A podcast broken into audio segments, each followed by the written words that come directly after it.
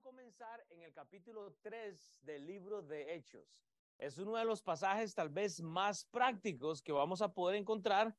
El tema del mensaje en Hechos 3 del 1 al versículo 10 es súper práctico, pero nos va a ayudar a todos porque se llama de palabras a hechos. Ustedes han escuchado eso, ¿verdad? En los deportes, cuando contratan a un futbolista, dice, ah, yo vengo de tal lugar, he metido tantos goles y la gente dice, ok, pruébelo.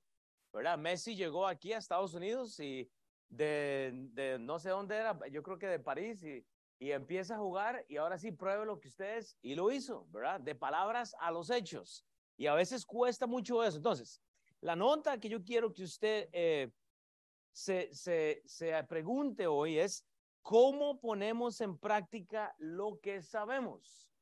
Es, es cómo vamos nosotros a poner en práctica el mensaje de hoy el mensaje del otro domingo? ¿Cómo ponemos el mensaje que Dios nos dio de la semana en práctica? Entonces, dice en el versículo de Hechos 1.8, solo para tomar el contexto.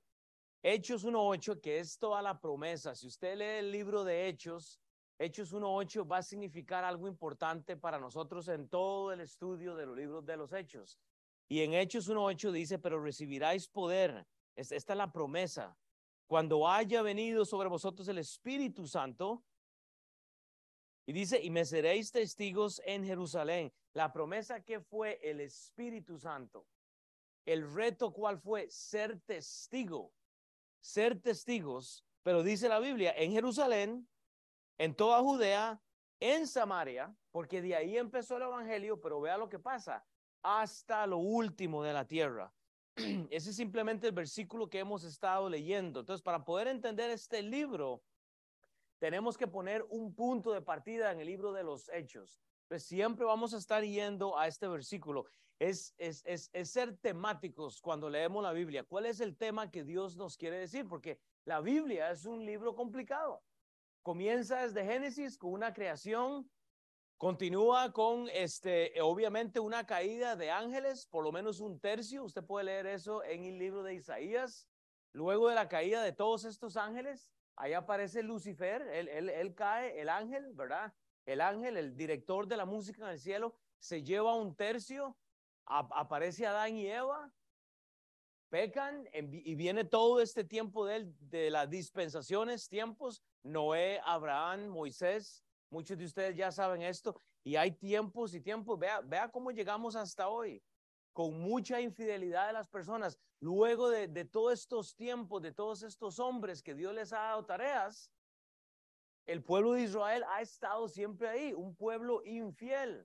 Parte de lo que vemos hoy día, lo que está pasando ahí en Gaza, es el castigo de este pueblo que Dios le ha estado dando a este pueblo disperso. ¿Qué es lo que ha pasado con Israel? Está disperso. ¿Por qué? Negaron al Mesías desde el Antiguo Testamento. Ahora, no estoy justificando lo que está pasando en lo absoluto. La violencia no se puede eh, resolver con la violencia. No me refiero a eso yo en lo absoluto. Lo que yo quiero que usted sepa es que el pueblo de Israel ha sido siempre entonces el centro de la Biblia. Te llegamos al día de hoy, en el 2023, y Israel ha sido puesto en esta pausa y ahora empieza a figurar en el libro de Hechos la iglesia, que es tú y yo, es, la, es el establecimiento del Evangelio. Entonces la, la, pregunta es, ¿cómo vamos a poder entender eso? ¿Sabe qué es lo que sucede, hermanos? Que Dios ha tenido tanta gracia. Dios ha tenido tanta gracia que la estamos abusando. Como hijos de Dios estamos abusando de la gracia ay, es que porque como Dios eh, envió a su Hijo y ya el perdón de pecados eh, ha sido infinito para todos, el que le recibe, entonces yo hago lo que quiera porque con un Padre nuestro resuelvo todo, con, con orarle a, a, Dios resuelvo todo. No, estamos abusando de la gracia. Entonces, con todo esto en mente, hermanos, vea, vea todo lo que pasó. Judas rechazó a Cristo. Judas rechazó a Cristo en el libro de este, Mateo, allá al final, ¿verdad? Hay un reemplazo, hay un anuncio que va a llegar el Espíritu Santo en el libro de Hechos. Hubo una ascensión en el capítulo 1 del libro de Hechos, en el capítulo número 2 viene, o sea, el anuncio del Espíritu Santo en Hechos número 2 al final viene la posesión de este Espíritu Santo, es entregado a nosotros y ahora aquí estamos. Pedro ha estado expuesto literalmente a un instituto bíblico. Con los apóstoles, con Jesús, ha sido enseñado. Hermanos, la pregunta es, ¿qué vamos a hacer? ¿Qué, va a hacer hoy? Porque hoy tenemos un mensaje bellísimo. Usted se va a ver en este mensaje, de palabras a hechos, hechos 3 del 1 al 10. Voy a leer el pasaje. Y Pedro y Juan subían juntos al templo después de haber recibido el Espíritu Santo, después de que Jesús había ascendido de la ascensión, van al templo. Es páseme a la otra, Jonathan, porque voy a adelantarme por el asunto del, del tiempo, porque ya veo que voy tarde. Voy voy a hacer la pausa aquí. Si usted toma notas, hay una palabra clave, pero dice en el versículo 1, 3, dice Hechos 3, 1, hay un momento clave. Usted tiene que entender que usted está puesto hoy y puesta aquí para momentos claves, porque dice la Biblia, Pedro y Juan subían juntos al templo a la hora novena, que es las 3 pm aproximadamente, la hora de la oración. El punto para nosotros es que buscamos el momento clave porque porque necesitamos un hermano en Cristo. Pedro y Juan en el contexto, en este momento clave, están juntos. Esta semana me llamó Jera y hicimos un, hicimos un intento para vernos, para vernos y no pudimos. Igual me pasó con Mau, íbamos a hablar. No pude, eh, creo que iba a hablar con, con Jera, hasta con. Iba a tratar de reunirme y no hice nada. O sea, pero el asunto de que nos buscamos es clave, porque necesitamos abrir el corazón para hacer cosas, para, para reunirnos con personas. Hay que buscar el momento clave, pero dice que buscaban ese momento clave con la iglesia local porque ellos subían juntos al templo a la hora novena. Hay que buscar no solo el templo, no solo las relaciones, sino, ¿sabe qué es, hermanos? Es buscar el tiempo clave. Entonces, yo quiero que usted se pregunte, ¿cuándo se reúne nuestra iglesia? Ese es el momento clave para usted. ¿A qué horas nos reunimos como iglesia? Este ministerio sigue creciendo. ¿Por qué? Porque estamos entendiendo que necesitamos hermanos, necesitamos de la iglesia local, para eh, eh, presentar a los niños, para tener relaciones, pero necesitamos, hermanos, de una hora, de un tiempo en donde todos juntos llegamos a escucharnos, amarnos, a compartir comida, hoy comida colombiana, hombre. O sea, es necesario buscar esos momentos claves como familia. Y esto es lo que está pasando, hermano. Eran como las 3 de la tarde cuando Pedro y Juan están subiendo juntos al templo. ¿Sabe lo que tenía ese templo? Una arquitectura bellísima. Este templo estaba lleno de arquitectura, tanto que esa puerta se llama hermosa. Subían al templo, hermanos. Estos hermanos, amigos, saben de que deben ir al templo en devoción, no van por compromiso a la iglesia. No hay compromiso, hay necesidad de los hermanos. Hay necesidad de compartir con los otros hermanos. Están subiendo juntos culturalmente. Recordemos que la Biblia, hermanos, no habían eh, eh, eh, Biblias. En, la cultura este anterior no habían estas Biblias. Usted subía al templo porque había un escriba escribiendo, había uno que recitaba, una persona que estaba hablando. Entonces, había dependencia del predicador o de la persona que estaba compartiendo la ley. En este contexto vamos a justificar lo que estoy diciendo, pero todo era para la edificación desde los hermanos en Cristo hasta la iglesia local y hasta las horas claves de las reuniones, todo es para la edificación del cuerpo de Cristo. Le repito, Pedro y todos estos discípulos con Juan estuvieron con Jesús todo el tiempo, pero Jesús ya no estaba. Es como nosotros, Jesús ya no está. Sabemos que Él es omnipotente, omnisciente, Él está aquí, Él está en todas partes, pero no está con nosotros. Dios dejó la iglesia porque Él viene a casarla. Y no podemos revelarnos en no honorar la iglesia, la esposa de Cristo. Todo es para la edificación, hermanos. Tú eres el, el, el misterio revelado. La iglesia fue revelada, hermanos, que usted es parte. Pero el problema es que nos quedamos con el edificio. Nosotros nos quedamos solo con el edificio. ¿Sabe qué es el contexto de esto? Hay una puerta que se llama la hermosa, a donde ellos van a entrar. Ahorita en el versículo 2 vamos a hablar de eso. un templo bello, la gente está fascinada cuando va a un viaje misionero, van y, las playas y todo eso, y sigue gente muriendo para ir al infierno. Usted sigue en sus trabajos, hacemos las oficinas bien bonitas y todo, y nos quedamos con lo bello de todo, pero ¿sabe qué había ahí ahorita? Un cojo. Ahí vamos a ir ahorita. había un lisiado. Pedro y Juan diligentemente vamos a la iglesia. Ya recibimos de Jesús, ya recibimos del Instituto Bíblico, vimos la ascensión, recibimos el Espíritu Santo. Están fascinados, van a ir al templo. ese templo arquitectónicamente era una influencia de Alejandría. Si usted ha estudiado la Biblia, era categoría. Te, imagínense, no era como esto, hermanos. Era un templo. Esa puerta por donde ellos van a pasar se llamaba la hermosa. Entonces, imagínense usted, o sea, van, van con toda la intención, pero a veces hay que hacer una pausa en la vida. Vea para poner cosas en contexto. Vea el libro de Nehemías, capítulo 8, para que usted entienda lo que está pasando en ese momento. Nehemías 8, 1 al 5, hermanos, hay un avivamiento hay un avivamiento, hay un despertar de la palabra de Dios en los corazones de las personas. No era solo una persona hablando y la gente así como medio, así como ahorita, ¿verdad? Estamos todos aquí así como, como que escuchamos y no, ¿verdad? Hay unos que el café se les está yendo y están así. Ya, ya los veo, ya, ya los veo. Aquí estoy yo viéndolos a todos. Pero yo, yo entiendo, pero vea lo que pasa en el libro de enemías. Oiga, aquí en Nehemías 8 hay avivamiento, hay deseo de escuchar. Y se juntó todo el pueblo con un solo hombre en la plaza. Oiga, uno. Después de la tremenda rebelión que tenía este pueblo, Esdras es el que está hablando. Dice, delante de la puerta de las aguas, en, el templo anterior, todas las puertas tenían un nombre. Algún día vamos a entrar a eso, pero. Y, dijeron a Esdras, el escriba que trajese el libro de la ley de Moisés, la cual Jehová había dado a Israel un escriba es uno que, que escribe la escritura. Y el sacerdote Esdras trajo la ley delante de la congregación, así de hombres como de mujeres y de todos los que podían entender. Eso significa que no había Kid Town, no había ministerio de niños. Si un niño podía entender, estaba sentado y estaba escuchando. Así como en las casas de nosotros, ¿verdad? Que están los niños así. Están sentados y están con las piernas aquí para... No se pueden quedar queditos. ¿Sabe por qué? Porque en nuestras casas no hay avivamiento. Porque cuando nos importa algo, usted modela lo que es estar en la iglesia, los niños escuchan. Ah, es que mi hijo está todo alterado y todo. No, eso es su problema. E, es su problema que usted no ha educado a sus hijos. No hay avivamiento en su corazón, menos lo va a ver en sus hijos.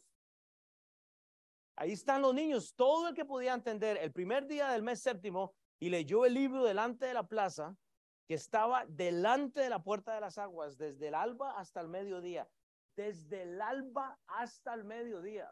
Aquí venimos una hora y media a la iglesia y estamos así ya. Pastor, que ya juegan los chips. Y vamos saliendo. Y yo, yo soy a mí me fascinan los, los chips y eso. Pero hermanos, o sea, literal, ahí estamos esperando a que el pastor termine porque a las 12 es el primer partido. Y a mí se me olvidó acomodar el fantasy fútbol, veos. Tenía que hacer un cambio en el quarterback, bro, se me olvidó. Eh, Mauricio, agarra el teléfono, por favor. Se me fue. Y leyó el libro delante de la plaza que está delante de las puertas desde el alba hasta el mediodía, en presencia de los hombres y mujeres y de todos los que podían entender. Oiga, y los oídos de todo el pueblo estaban atentos al libro de la ley. Y el escriba Esdras estaba sobre un púlpito de madera que había hecho para ello. Y juntó a él, dice que estaban Matatías, Sema, Anías, Urias, Ilcias, no le pongan sus hijos así de nuevo, Masías y a su mano derecha y su mano izquierda, Pedaías, Misael, Malquías, Hasum, Hasbadana, Zacarías y Mesulán. Abrió pues Esdras el libro a los ojos de todo el pueblo, porque estaba Esdras más alto que todo el pueblo, y cuando lo abrió, todo el pueblo estuvo atento. Aquí en Estados Unidos, un clima nos lleva al otro, ¿verdad? Ahorita estamos en, el clima que todos llegamos y nos sentamos así, ¿verdad? Porque está frío, da, da pereza, el café no llega. Y, y, yo entiendo eso, pero hermanos, cuando la palabra de Dios se habla, yo estoy con lapicero y estoy con tinta. Yo quiero eh, ver qué es lo que me está dando Dios, porque yo quiero ese avivamiento a mis hijas. Yo quiero que ellas conozcan a Cristo. La razón por la cual estamos hoy acá para recibir es para la edificación. Pero déjeme repetirle una cosa o decirle algo. El púlpito no va a cambiar su vida. Este es el mensaje que yo la voy a dar. La cosa es que las palabras tienen que darse a los hechos.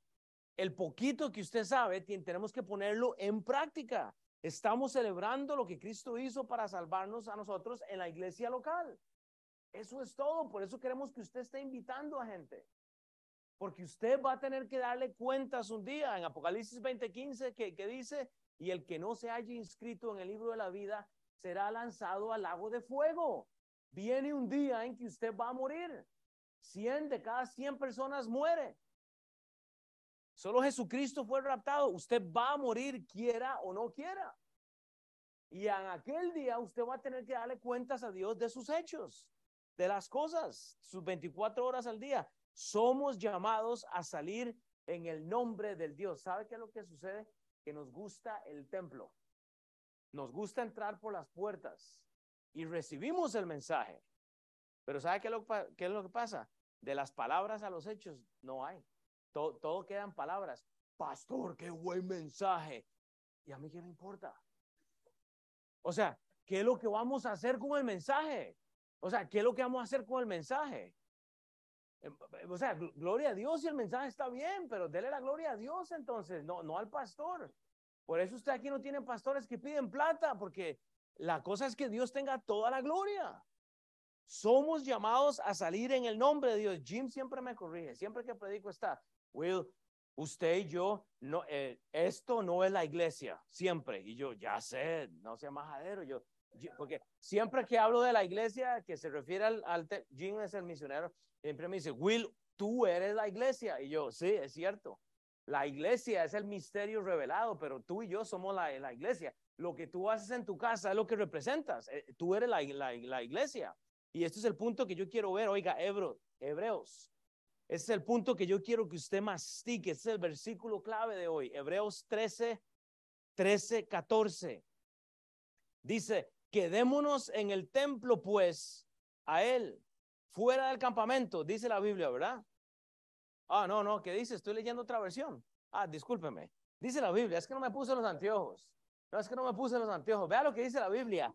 Salgamos, pues, a él fuera del campamento, de la iglesia, de su casa, del trabajo. Salga, es un imperativo, salgamos una orden, llevando su vituperio.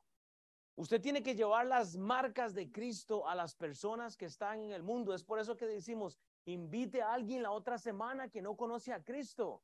Aquí no hay show, aquí no hay baile santo, aquí no hay las banderitas, aquí, hermanos, aquí predicamos la Biblia, es todo. No, no, hay un cuerpo, no hay un cuerpo de música, pero porque lo que queremos es salir para llevar el vituperio, el, el, el castigo, el sufrimiento de Cristo a otra persona. ¿Sabes que Cristo murió por ti? ¿Sabes que fue crucificado y resucitó al tercer día y que se desangró, que hasta su agua, ¿me entiendes? Eso es lo que queremos predicar, es el vituperio de Cristo. Pero estamos aquí muy cómodos. Porque alguien va a predicar en el púlpito esto del púlpito era la tradición, hermanos. Estamos hablando del tiempo antiguo, hermanos. Ahora lo hacemos para edificar, pero el foco de nuestro ministerio está afuera. Usted es la iglesia, diría el pastor Jim. Usted es, salga, salgamos, hermanos, en el nombre del Señor Jesucristo, porque no tenemos aquí ciudad permanente. Esa casa donde usted está no es permanente se la va a quitar el banco porque no pagó los, los, los, los recibos, o, o, va a morir y se la van a pelear sus hijos y se van a jalar los pelos. Nada que construimos acá, hermanos. Aquí se muere alguien y todo el mundo pelea por la plata.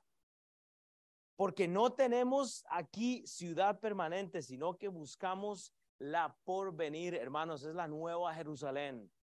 Es que cuando usted muera, hermanos, usted le va a dar cuentas a Dios. Y si eso no le preocupa a usted, la Biblia dice en el libro de Salmos que Dios está airado con el impío todos los días.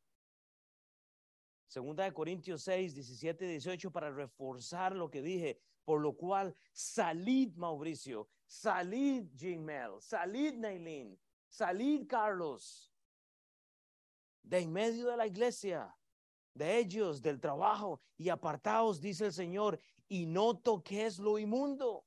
Y yo os recibiré y seré para vosotros por padre, y vosotros me seréis hijos e hijas, dice el pastor. No, dice el Señor Todopoderoso.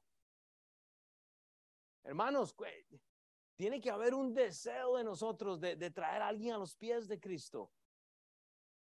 Pero así como hay un momento clave, hermanos, hay una audiencia clave. Aquí está el clímax del de, el versículo Hechos 3.2, Hechos 3.10. La audiencia, hermanos, la audiencia clave está sin Cristo. Y dice Hechos 3.2, discúlpeme, y era traído un hombre cojo de nacimiento a quien ponían cada día a la puerta del templo, que se llama la hermosa.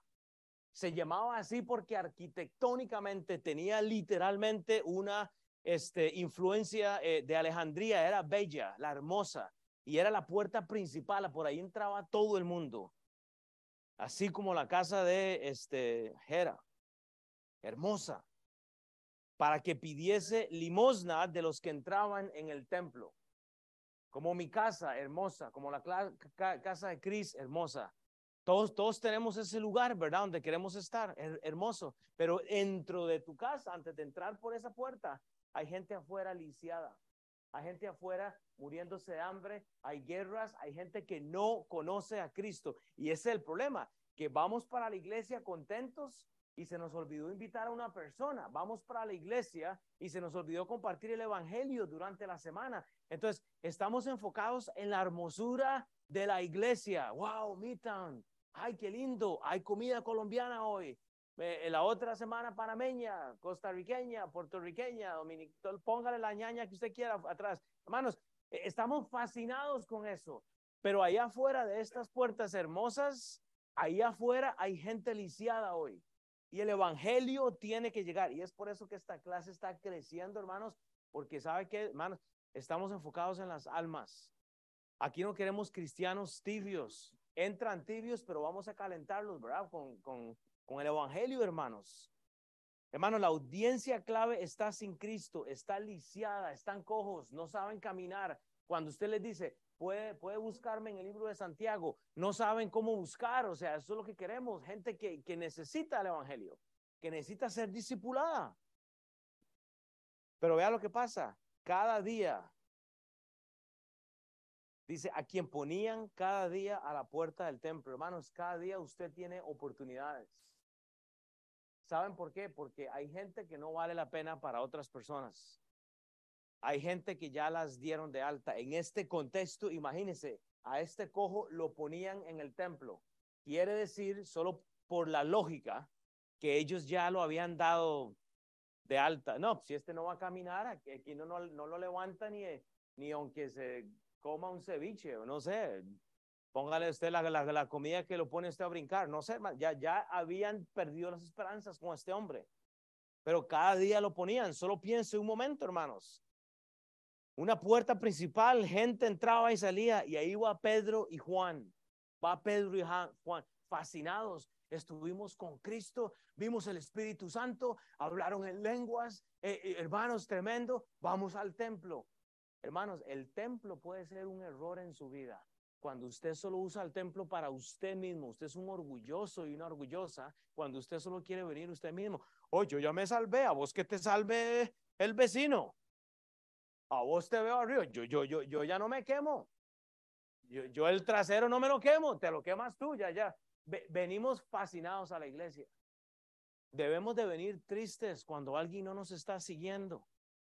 O sea, eh, eh, llamamos a alguien el sábado, hermano, te invito a la iglesia. Venga. El mundo actual está lleno de gente condenada, está viva pero está muerto. Hay cojos, hay lisiados a los cuales tenemos que invitar. Pedro y Juan, después de su instituto bíblico teológico con Jesús, van al templo y tienen que prestar atención. La belleza del templo es desviada de la realidad. Este cojo necesita ayuda. O que quiere decir que el instituto bíblico les hizo bien. Hay, gente que se mete al instituto bíblico y no les sirve de nada. Llevan eh, eh, eh, institutos y, hacen los doctorados de, maestrías y no sé qué carajo. Yo, yo no fui a la escuela, entonces no, no sé de eso. El punto es que están fascinados con la letra y las almas les importa muy poco. Hermanos, ocupamos un Mateo 7, hermanos, es una, una necesidad de pasar gente por esa puerta. Dice, entrad por la puerta estrecha, dice Jesús en Mateo 7, 13, 14. Entrad por la puerta estrecha, porque ancha es la puerta y espacioso el camino que lleva a la perdición, y muchos son los que entran por ella. Hermanos, tenemos que meter gente por esta puerta estrecha. Duele. No le venda un evangelio a alguien con mentiras de que el cristianismo es algo sencillo. No funciona así. El, cristianismo es algo difícil, cuesta. Y si usted lo ve en Israel hoy en día, hermanos, esto está empezando. Todos estos dolores de parto están ya, no hay más, hermanos. Gaza, eh, Israel, Rusia, esto está horrible. Ahora lo que está pasando en Guatemala, me estaban contando, hermanos, o sea, aquí no hay persecución, por eso es que no hay necesidad de predicarle el evangelio a nadie, porque estamos cómodos, no nos importa. Ya te salvaste tú, el, mundo a mí no me importa. Y esa es la mentalidad que tiene la gente. Ah, este domingo, sí voy a la iglesia, depende, usted sabe, pastor, dice que ayer mucho trabajo y yo entiendo. Ah, pero yo le digo una cosa, Aquí va a haber un mensaje para la persona que necesite el Evangelio, pero nos va a tocar a nosotros traer a esos lisiados, porque estrecha es la puerta y angosto el camino que lleva a la vida, y pocos son los que la hallan. Son pocos los que van a ver a Cristo. Vamos a estar sorprendidos. Que hay mucha gente que cree que son salvos y no lo son han orado una oración, una oracioncita con alguien para ir al cielo, pero no han hecho a ese Salvador su Señor. Es decirle, Dios, voy con todo, hermanos. E, es, literalmente, es estar seguro que la gente no entra por la gente hermosa. Oiga, Pedro y Juan van a entrar a, a la puerta hermosa y Pedro y Juan dice, no, este cojo tiene que entrar por la puerta que es Jesús. Está cojo, ni siquiera puede escuchar el mensaje. Juan 10, 7, 11, volvió pues Jesús a decirles, de cierto, de cierto os digo, yo soy la puerta, dice Jesús, de las ovejas. Todos los que antes de mí vinieron, ladrones son y salteadores, pero no los oyeron las ovejas. Yo soy la puerta, el que por mí entrare será salvo y entrará y saldrá y hallará pastos. El ladrón no viene sino para hurtar y matar y destruir. Yo he venido para que tengan vida, dice Jesús. No lo dijo el pastor, para que tengan en abundancia. Yo soy el buen pastor.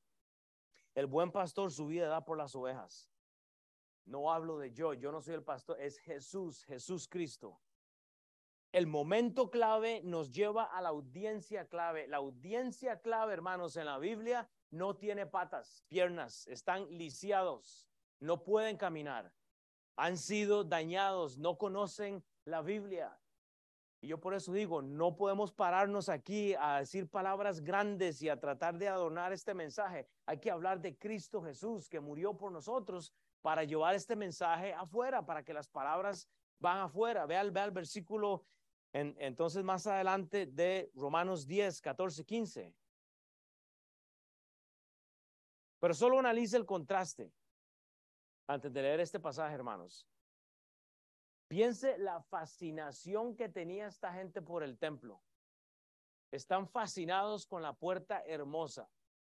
Y ellos entienden que tienen que compartir el Evangelio en aquel momento, hermanos. Estamos llenos de predicadores de púlpitos, de gente vendiendo un, mensaje falso y, predicando del dinero y de las cosas, hermanos. No estamos predicando a Cristo. Catedrales llenas es lo que tenemos hoy, catedrales llenas de arquitectura a nivel mundial. Vaya un edificio normal de una iglesia, no es esto, aquí, pero hay catedrales llenas, hay iglesias llenas de dinero. La gente está fascinada. ¿Saben por qué? Porque el pastor les dice que tienen que dar las primicias y que tienen que traerlas y ahí van todos los sapos a dar la plata y, y, por dar un poquito de plata se sienten bien. Hermanos, aquí hay buzones en la otra, en el otro templo. Usted puede dar el, el diezmo si usted lo quiere. Eso es entre usted y Dios. Eso no me toca a mí ir a, revisar. A los líderes, por supuesto que los, los, los, reviso. Si hay alguien liderando, tenemos esa conversación. Usted tiene que estar de diezmando, si no, no es líder. No ha entendido entonces el costo. Romanos 10, 14, 15. ¿Cómo pues invocarán a aquel en el cual no han creído? ¿Cómo creerán en aquel a quien no han oído? ¿Y cómo oirán sin haber quien les predique? ¿Sabe qué hace Pedro y Juan? Le predican al cojo. Iban fascinados al templo y hace un momento, voy a lidiar con este asunto acá. E, el primer viaje misionero de ellos fue al templo y hay un cojo ahí. Ellos pudieron haber entrado al templo, fascinados. ¿Y cómo predicarán si no fueren enviados? Pedro y Juan estaban siendo enviados. Pedro había tenido su primer discurso, varones, y ahora está al frente del cojo. Cuán hermosos son los pies de los que anuncian la paz. Sí, con los yuyos, con los dedos cabezones, con los dedos que huelen, hermanos, así mismo con esos dedos, dedos y pies feos que hay que pasarles esa piedrita para que se caiga todo lo, lo, lo malo, ¿verdad? Las mujeres saben de lo que estoy hablando, las, eh, las, con todo esto de las uñas podridas, hermanos, y todo eso, dice Dios, no, no lo digo yo, cuán hermosos son los pies de los que anuncian la paz, de los que anuncian las buenas nuevas. Así con esos dedos cabezoncitos, Dios dice que son preciosos sus pies. No, no queremos eso. Vea la interacción clave entonces para ir cerrando el mensaje, Hechos 3 del 3 al 5. La interacción clave. Este cuando vio Pedro y Juan que iba a entrar en el templo, les rogaba que le diese limosna. Pedro con Juan fijando en él los ojos. Ok, su mirada pasa del templo al lisiado. Entonces le dijo, míranos. Hey hombre, veme, hey, hey. Le, le confronta. Entonces él estuvo atento esperando recibir algo de ellos. Y, acaso lo vamos a ver este texto, pero hermanos, eh, es interesante ver realmente cómo, cómo esa interacción es literal. Eh, no, no, no hay distracción. Iban al templo, e, ellos dicen, hey, mírame, hombre, mírame, quiero presentarte el evangelio eh, en su forma, ¿verdad? No es el evangelio que tú y yo conocemos, pero hay un reto, hermanos. Hay, hay una fe de este hombre. Esta conversación empieza a llevarlos. Pedro y Juan han estado ya con Jesús por bastante tiempo y saben que tenían que detenerse. Hay gente aquí en la iglesia por años y no han podido predicar el Evangelio ni una vez. No han podido ni siquiera invitar a, alguien una vez. Hermanos, tenemos que tener ese avivamiento que la palabra de Dios nos debe enseñar, hermanos. Ese es el reto para hoy, hermanos. Tenemos la responsabilidad de, de tener eh, eh, interacciones claves, pare lo que está haciendo, pare su viaje misionero, pare su viaje a la iglesia, invite a alguien. ¿Me entiendes? llame a alguien todas las semanas. ¿Quién necesita? Culturalmente los judíos se reunían tres veces al día, a las nueve, a las doce y a las tres de la tarde. Era religiosidad, por eso es que hay misas de, esta hora a esa hora. Por eso hay que hay eh, iglesia a esta hora, a esta hora. Es la tradición. Es la tradición. La misa o la reunión de las nueve de la mañana, hermanos, había sido instituida por Abraham. Era la reunión que todos tenían, nueve de la mañana. Cuando llegó el Espíritu Santo, ustedes se acuerdan que la gente decía, están llenos de monstruos, están ahí, es la, reunión. No, el Espíritu Santo estaba. A las doce de mediodía fue Isaac el que instituyó esta otra. A las doce de mediodía, o sea, religiosos. Y a las 3 de la tarde, a la hora que van estos, es la tarde que Jacob había instituido culturalmente. Pero ¿sabe qué hacen ellos? Se detienen cuando ven al cojo. I don't know, un momento, espere, sí, ok. Esta persona necesita de la atención en este momento. El momento clave nos lleva a la audiencia clave y nos tiene que llevar a interactuar, hermanos. La iglesia tiene que llevarlo a usted a interactuar con las personas. Pedro y Juan pudieron ver la necesidad, hermanos. Es necesario. La pregunta es, ¿en dónde estamos nosotros hoy? Vea lo que dice Segunda de Reyes 1.10. Segunda de Reyes 1.10. En el contexto, hermanos, eh, muere Acab y se está revelando Moab.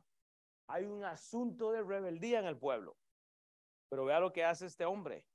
Y Elías respondió y dijo al capitán de 50, si yo soy varón de Dios, si yo soy varón de Dios, si usted es hijo de Dios, descienda fuego del cielo y consúmete a sus 50 y descendió fuego del cielo que los consumió a él y a sus 50. Hermanos, estamos trayendo la palabra de Dios, estamos presentando al Dios vivo, hermanos. Hay realmente palabra nuestra cuando hay una situación difícil. En este contexto, cambia. Elías está lidiando con rebeldía.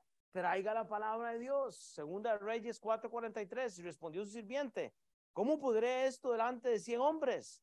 Pero él volvió a decir, da a la gente que coma, porque así ha dicho Jehová, comerán y sobrará. Pero ¿sabe qué lo que pasa? Que llegamos en el nombre del pastor. Ah, el pastor dijo el domingo esto. No, no, es que el otro dijo este domingo. No, ¿qué dice la Biblia? En el nombre del Señor Jesucristo va a comer y va a sobrar. En el nombre del Señor Jesucristo voy a invitar a alguien a la iglesia. En el nombre del Señor Jesucristo voy a hacer algo, pero no lo hacemos de esta manera. Hechos 4, 11, 14. Vea lo que pasa cuando usted presenta a Dios. Este Jesús es la piedra probada por vosotros los edificadores, la cual ha venido a ser cabeza del ángulo. En ningún otro hay salvación, porque no hay otro nombre bajo el cielo dado a los hombres en que podamos ser salvos. Usted puede leer el resto. No hay otra persona, hermanos. Es por presentar a Cristo al mundo. El momento clave nos debe llevar a la audiencia clave para esa interacción. Y vea la sanación, hermanos, para ir terminando. Hechos 3 del 6 al 8, más Pedro dijo, no tengo plata, le dice Pedro, soy pobre ni oro, pero lo que tengo te lo doy. En el nombre de, de Jesucristo de Nazaret, levántate y anda. Transforme eso, hermanos. Usted no le va a decir esto a alguien en este día de hoy. O sea, usted tiene que presentar el Evangelio. ¿Verdad? O sea, pero repito, es presentar a Cristo, es en el nombre del Señor Jesucristo, ore e invite a alguien a su casa, levántate, ande. Y tomándole por la mano derecha le levantó y al momento se le afirmaron sus pies y tobillos y saltando se puso en pie y anduvo y entró con ellos en el templo, andando y saltando y alabando a Dios. ¿Ve la diferencia? Que a veces solo queremos entrar al templo y nos olvidamos del mundo. Antes de venir a la iglesia, llame a una persona. Todos los sábados, yo todos los sábados llamo a dos, tres para ver cómo están y a ver qué puedo ayudar y, recordarles que hay iglesia. Pues hay gente que se le olvida. Todavía no sé cómo, pero se les olvida, no hay problema. Pero llamemos a alguien. Levántate y ande. Deuteronomio 10:11, la primera mención en la Biblia de esa palabra, nos da el, el accionar, el cómo se ve esto. Dice, y me dijo Jehová, Deuteronomio 10:11, levántate y anda para que marches delante del pueblo, para que entren y posean la tierra que juré a sus padres que les había de dar. Cuando alguien se levanta y anda en la Biblia, es para gloria a Dios, hermanos. Levántese. Hoy estamos lidiando con alguien que tiene que levantarse de un problema personal, hermanos. Hay que levantarse y hay que llevarlos, pero usted tiene que ir a donde está esta persona lisiada. Mateo 9:5, levántate y anda. Dice, ¿por qué? ¿Qué es más fácil decir? ¿Los, ¿Los pecados te son perdonados o decir levántate y ande? Presente a Cristo. Marcos 2.9. ¿Qué es más fácil? Decir al paralítico, tus pecados te son perdonados o decirle levántate, toma tu lecho y anda. Lucas 5.23. ¿Qué es más fácil decir tus pecados te son perdonados o decir levántate y anda? Juan 5.8. Jesús le dijo, levántate, toma tu lecho y ande. Hechos 3.6. Es lo que estamos viendo ahorita. Levántate y ande en fe, hermanos. Es presentar a Cristo. ¿Cómo es que queremos que las personas entren por la puerta hermosa si, si no podemos hacer una pausa? O sea, ¿cómo queremos que alguien entre a la iglesia si nosotros no podemos hacer una pausa e invitarles a la iglesia? Ahora te pregunté hoy, hermana, ¿quién te invitó? Y me diste el nombre. Se siente bonito cuando lo invitan a uno a la iglesia, ¿no? Yo creo que hay mucha gente esperando que lo inviten a la iglesia. Hay gente que viene, entra y no vuelve. Eso queda entre ellos y queda entre Dios. Pero ¿sabe qué nos toca a nosotros? Invitar a las personas a la iglesia. El momento clave nos lleva a la audiencia e interacción clave para la sanación y el testimonio clave. termino con estos dos versículos. Hechos 3, 9, 10. Aquí hay un testimonio clave, hermanos. Dice, y todo el pueblo le vio andar y alabar a Dios. El testimonio clave solo refleja a Dios. Usted no alaba a la iglesia, usted no alaba al pastor, usted alaba. Hermanos, usted alaba y refleja a Dios de la forma en que usted está viviendo. Alguien que es sanado, alguien que ha sido curado espiritualmente, alguien que ha entendido el Evangelio, hermanos, anda y alaba a Dios. Yo no entiendo cómo la gente no, no salta, no, no, no le da gloria a Dios realmente. Y le reconocían que él era el que, el que se sentaba a pedir limosna a la puerta del templo. La hermosa. El testimonio clave cambia, hermanos. Reconocían que él era el lisiado y ahora ya no. ¿Puede reconocer la gente en su vida que usted tuvo un cambio o no? Ay, sí, ahí está los cielos. toda la vida ha sido igual. Siempre enojándose con todo el mundo. Pues no sé, ¿verdad? No, no sé si no. Es, es una broma, ¿verdad? No es eh, o un ejemplo que no existe. Lo estoy inventando ahorita. O si él nunca se ha enojado, por supuesto, ¿verdad? O si ah, me dice que no. Y se llenaron de asombro y espanto por lo que había sucedido. Hermanos, el testimonio clave testifica. A mí la gente siempre me dice, Will, usted era el... Sí, yo era, hombre. Yo me metí en problemas joven, drogas, pandillas, y le puedo dar todo el testimonio en Costa Rica que no hice. Y soy un milagro vivo por la... Jim también tiene un testimonio fuerte. Solo considere hoy, hermanos, pero yo no quiero obligarle a que usted tome una decisión, pero usted tiene que considerar en dónde estamos. Pastor, pero ¿qué puedo hacer? Bueno, vea, piensen en estas cosas. Algunos pasos a seguir. ¿Debo ser salvo? Entró usted hoy a la iglesia y no es salvo. Usted dice, pastor, si yo muriera hoy, no sé a dónde iría. Alguien está sentado aquí y podría decir, yo no sé si yo muriera hoy, a dónde iría. Piense, si usted muriera hoy, ¿a dónde iría? ¿Será que no hay consistencia y debo mejorar? Tal vez esa es la pregunta que se debe hacer. Tal vez usted es salvo y dice, no soy consistente, debo mejorar. ¿Por qué es que no tengo el deseo? Ahí están estas preguntas. Segunda de Crónicas 7:14, si se humillare mi pueblo y sobre el cual mi nombre es invocado, y oraren y buscaren mi rostro y se convirtieren de sus malos caminos, entonces yo oiré desde los cielos y perdonaré sus pecados y sanaré su casa, su tierra, su problema. Hermano, es el Dios que yo creo. Romanos 6:23, porque la paga del pecado es muerte, mas la dádiva de Dios es vida eterna en Cristo Jesús, Señor nuestro. La paga del pecado es muerte porque el que no se haya inscrito en el libro de la vida será lanzado al lago de fuego.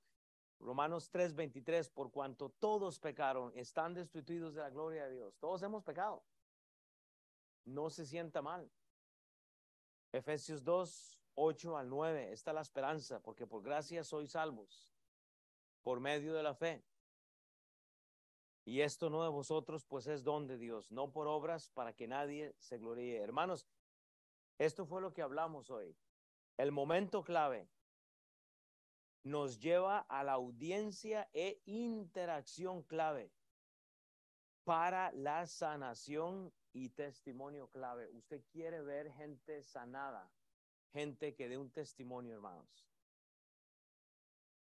¿Cómo ponemos en práctica lo que sabemos?